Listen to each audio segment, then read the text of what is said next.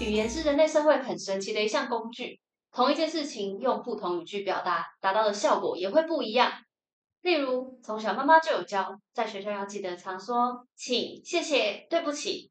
当一个有礼貌的小孩，会让你请别人帮忙的成功几率大大提升。我们每天都要讲上几千句话，使用超过一万个单字。像是在公司要跟同事沟通专案，跟老板报告，在外面吃饭要跟店员点餐，回家还会跟家人朋友聊天。不过每天花这么多时间讲话，我们却很少思考自己都用了哪些确切的语言，每一句话都用了哪一些词汇呢？我们通常会思考自己传达出去的概念，常常也觉得内容才是重点。具体用了什么词汇有这么重要吗？今天要介绍的这本书，就是跟我们每天使用的文字语言有关的约拿伯格的《如何让人听你的》。在正式开始介绍之前，先让我们进入一段工商服务时间。你常常觉得工作做不完，时间管理有待加强，资讯量太大太多难以消化，导致你常常觉得心浮气躁、心情不好吗？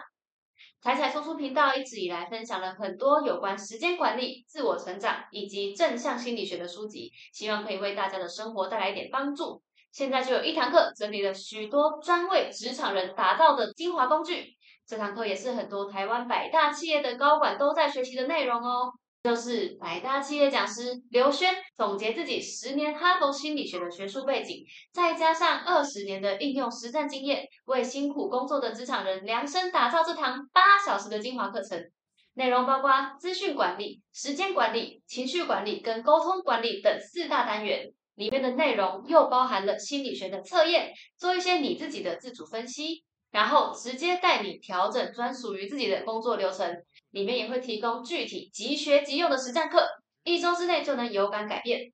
现在这堂课正在早鸟募资，原价八千元的课程，在早鸟期间报名，直接打四六折，越早买特价越多哦。输入我的折扣码，彩彩两百，T S A I T S A I 二零零，再折两百元，等于不用三千元就可以跟企业高管上一样的课程。另外，在募资期间购课，还可以抽刘轩老师的畅销书《Get Lucky 祝你好运二幸运透视眼》这本书，以及 Moon Plus Two 电子书阅读器哦。赶快点击下方说明栏了解课程内容吧。回到今天要介绍的这本书，我们具体用了什么词汇，有比内容还要重要吗？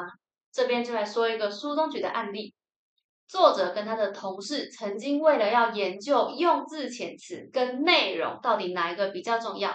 或是说用词改变是不是可以造成结果改变？于是他跟他的同事针对忙碌的纽约人做了一个实验。实验场景选在纽约的图书馆。纽约的快步调是众所皆知的吧？在这样的氛围之下，要一个忙碌的纽约人停下脚步帮助他人，并不是一件容易的事。于是实验就安排了实验人员守在图书馆的印表机旁边，他们会观察，当有人要走去影印的时候。实验人员就会用不同的话术要求插队。第一组人员使用的话术非常正常简单，他只是用礼貌的招呼语：“不好意思，可以让我先印吗？”想当然，答应的人并不多。但是第二组实验人员在前一句话后面又加了一个魔法词汇“因为”，整句话会变成：“不好意思，可以让我先印吗？因为我在赶时间。”光是增加了这个原因，同意的人数就增加了五十 percent。逻辑上，我们会认为，因为我在赶时间这句话提供了一个合理的原因，让人觉得你在赶时间，我没有在赶时间。好，那我帮你吧，所以会比较乐于提供帮助，对吧？但实验到这里还没有结束，接着还有第三组实验人员上场，这次他们也加入了“因为”两个字，但是“因为”后面提出的理由却一点也不充分，甚至故意有一点恶搞，有点无厘头。他们说：“不好意思，可以让我先印吗？”因为我需要印东西，结果愿意提供帮助的人竟然跟前一组差不多。看到这边，我真的捧腹大笑。因为我需要印东西，这是什么废话？人类真的有这么不理性吗？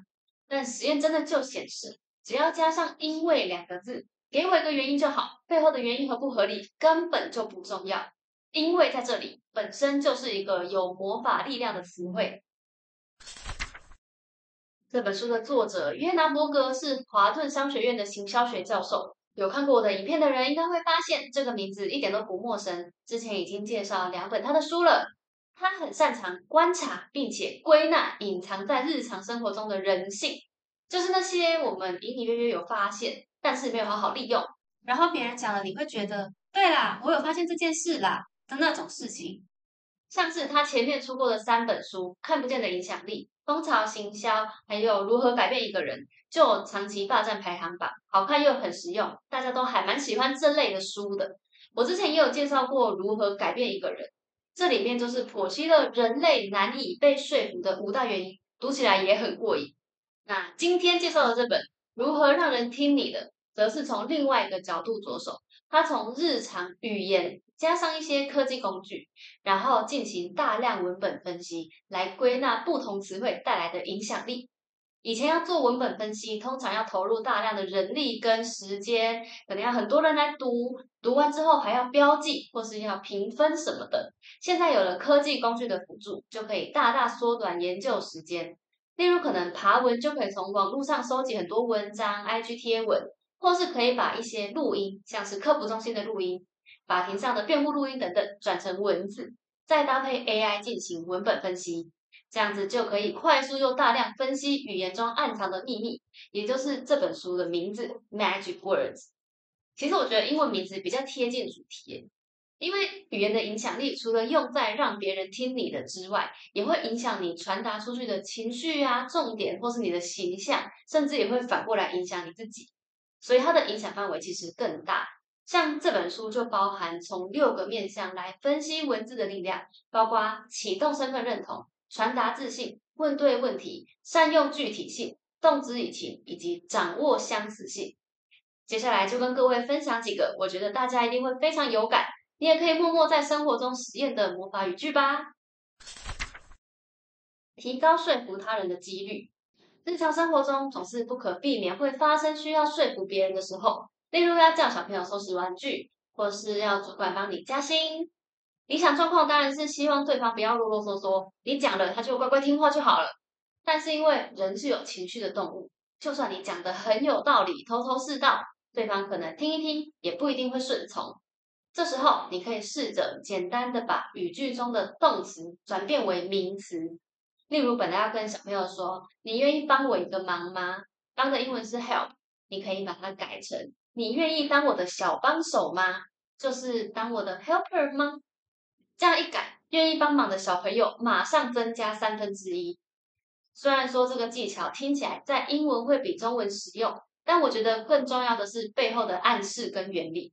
这个方法之所以有用，在于名词同时传达了一种身份认同。比如说，你说这个人会慢跑，或是你说他是一个跑者。会觉得说跑者让这个人跟跑步的关系更稳定也更长久。像我喜欢猫嘛，比起你说我喜欢猫，你说我是猫派，会更显得我立场很坚定。名词就传达了这种不容怀疑、更长期稳固的连接的感觉。而如果你轻易拒绝，好像同时也拒绝了这个身份。就像你刚刚问小朋友说：“你愿意当我的小帮手吗？”他如果说不愿意，就好像他很不喜欢帮助别人一样。那如果你是说你愿意帮我一个忙吗？那他拒绝也只是今天不帮你的忙而已，会有这种感觉。所以下次大家可以试试看，有哪一些问法可以稍微改变一下口语化的方式。例如你要拉厂商赞助的话，你可以说你愿意当我的赞助商吗？你想要请教别人的话，可以说你愿意当我的老师吗？试试看有什么名词可以代替动词的方法，让对方愉快的接受你的请求。帮助自己达成目标。第二个有趣的词汇影响力是用在自己身上，尤其是当你想要养成某一个习惯的时候。像我就一直很努力的想要养成更好的饮食习惯，常常每次觉得自己胖了，就会开始想要控制饮食，不吃甜的，不吃炸的，晚上不吃淀粉等等。然后如果跟朋友聚餐，就要很辛苦的拒绝餐桌上的美食。有没有各位跟我一样有类似状况的？常常要拒绝甜的啊，拒绝酒啊之类的。大家记得自己通常是怎么拒绝的吗？像我常常就是看着桌上的甜点，然后很委婉的跟别人说：“不行不行，我在减肥，不能吃甜的。”这句话有什么问题呢？不能吃甜的，言下之意有一种被动的感觉，好像是我想吃，可是谁规定了我，所以我不能吃。所以这时候，其他人听了可能就会觉得，好像稍微可以 push 你一下吧，因为你听起来也很想吃啊，你只是不能吃，但你又不是真的不能吃，所以他们会觉得他们可以稍微怂恿你，顺着你的意，然后你自己也很容易破防，因为你暗示自己你不是真的不想吃，而是好像因为被谁逼迫不能吃。那这句话可以怎么改呢？只要简单的把不能改成不或是不要就好了，不用了，我不吃甜的。这句话有没有瞬间听起来坚定很多？没有什么人强迫我，我本来就是一个不吃甜点的人，而且毋庸置疑。你说你不能吃，别人还会问你为什么不能吃。你如果说没有没有我不吃，别人就会觉得哦哦，你就是一个不吃甜点的人。所以要记住，这背后代表的是你的意志。我不能是一种外部线索，充满无奈。我不要，更像是处于自身内在的力量，是你的自主权。这种主导权让人可以产生对抗诱惑的抗体。毕竟这个目标从一开始就是来自你自己啊，所以以后你在考虑要不要买东西的时候，可以跟自己说：我不买，因为我要存钱；我不喝饮料，因为饮料不健康。如何更有创意？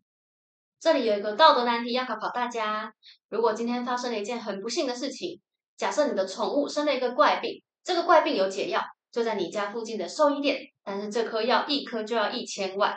你怎么借钱、筹钱、预支薪水也筹不到这笔钱？眼看你的宠物越来越虚弱，真的不能再等了。请问你应该怎么做呢？要冒着风险去宠物店偷药，还是眼睁睁看着宠物越来越严重？像这样的道德两难，通常没有所谓的正解，两边的答案都不是最好的方法，甚至还有一点双输的感觉。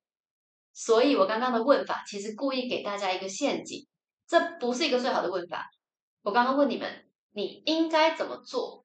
这句话也是我们大部分的人在思考各种挑战的时候，也是这样问自己的。我们可能会跟自己说：“我应该怎么做？我应该怎么办？”这句话在不知不觉间也困住自己了。应该怎么做？就好像你只能从既有的选项中选一个。就像我刚刚问你，应该要偷药，还是要看着宠物变严重？你就会变成怎么办？怎么做好像都不对。可是如果我们把这句话改成，我可以怎么做？你可以怎么做？想出更好的方法的几率瞬间增大三倍。相对于非黑即白、非此即彼，可以怎么做的想法会推着人意识到自己不见得只有这么两条路可以走，想法会瞬间开阔很多。也许你这么一问，就会想到其他更多奇奇怪怪的解法，很有创意的解法，像是你可以到群众募资平台上募款啊。或是你可以跟医院取得联系，用别的方式得到帮助等等的，可以怎么做会让我们抱着更开放的心态，然后当一个有创意的人，因为你可以接受所有的机会，所有的弹性，然后更有机会解决生活上的大大小小难题哦。哪一种人跟你借钱可能不会还？前面介绍几个神奇词汇，可以瞬间改变我们的思考方向。但有时候，有的暗示可能就没有这么明显了，而是藏在整段对话中的片段里面。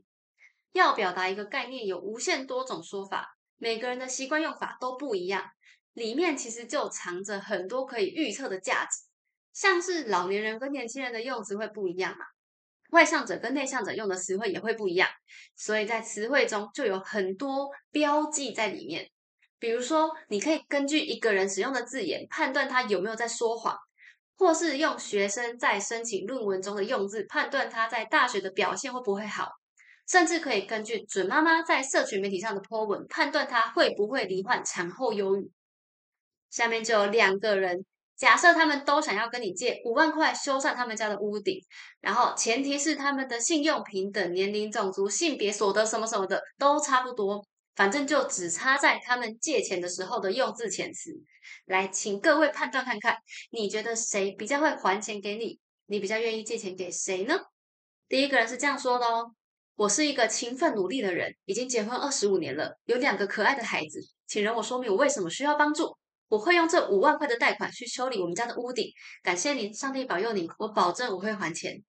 第二个人说。过去一年，我们在新家住得很开心，但屋里现在在漏水了，我需要借五万元来支付修缮的费用。我缴账单，包括车贷、有线电视、水电瓦斯，一向很准时。这两个人的文字是根据分析超过十二万则贷款的请求，然后排除掉文字内容以外的其他参数之后，得到一个平均的结果。那各位想好你要借钱给谁了吗？我要公布答案喽。答案是。第一个人违约的几率高出八倍。如果你决定要借钱给第一个人的话，我劝你不要借钱给任何人。那判断标准又是什么？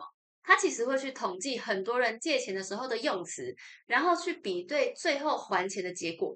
像是守信的人，彼此就有一些相关性，一些常用词汇，例如他们就特别常用某一些跟自身财务相关的词语，利息啊、税啊，然后他们也比较会提到要提升自己经济状况的词，像是毕业、升迁，然后他们会在词语中透露一些自己的理财素养，像是再投资、支付等等比较正向跟财务有关的词汇，而违约者则会说起比较多无关的事情。例如，他的人生挫折，像是压力、离婚，暗示了自己的处境是外部力量造成的，有一种在帮自己找理由的感觉。他们也比较容易恳求别人的帮忙，像第一个人就说了：“我需要帮助，请帮帮我。”他们可能很习惯自己是被帮助的那一个，而不是努力帮助别人的那一个。那如果有人提到跟宗教信仰相关的词，例如上帝、神明，违约的几率更是高达两倍。可能是因为他们内心深处认为很多事情都不是自己能控制的。违约者在对话中提到跟自己有关的事情，通常会用“我们”来取代“我”，显示他比较不能为自己负责，或是欠缺自信。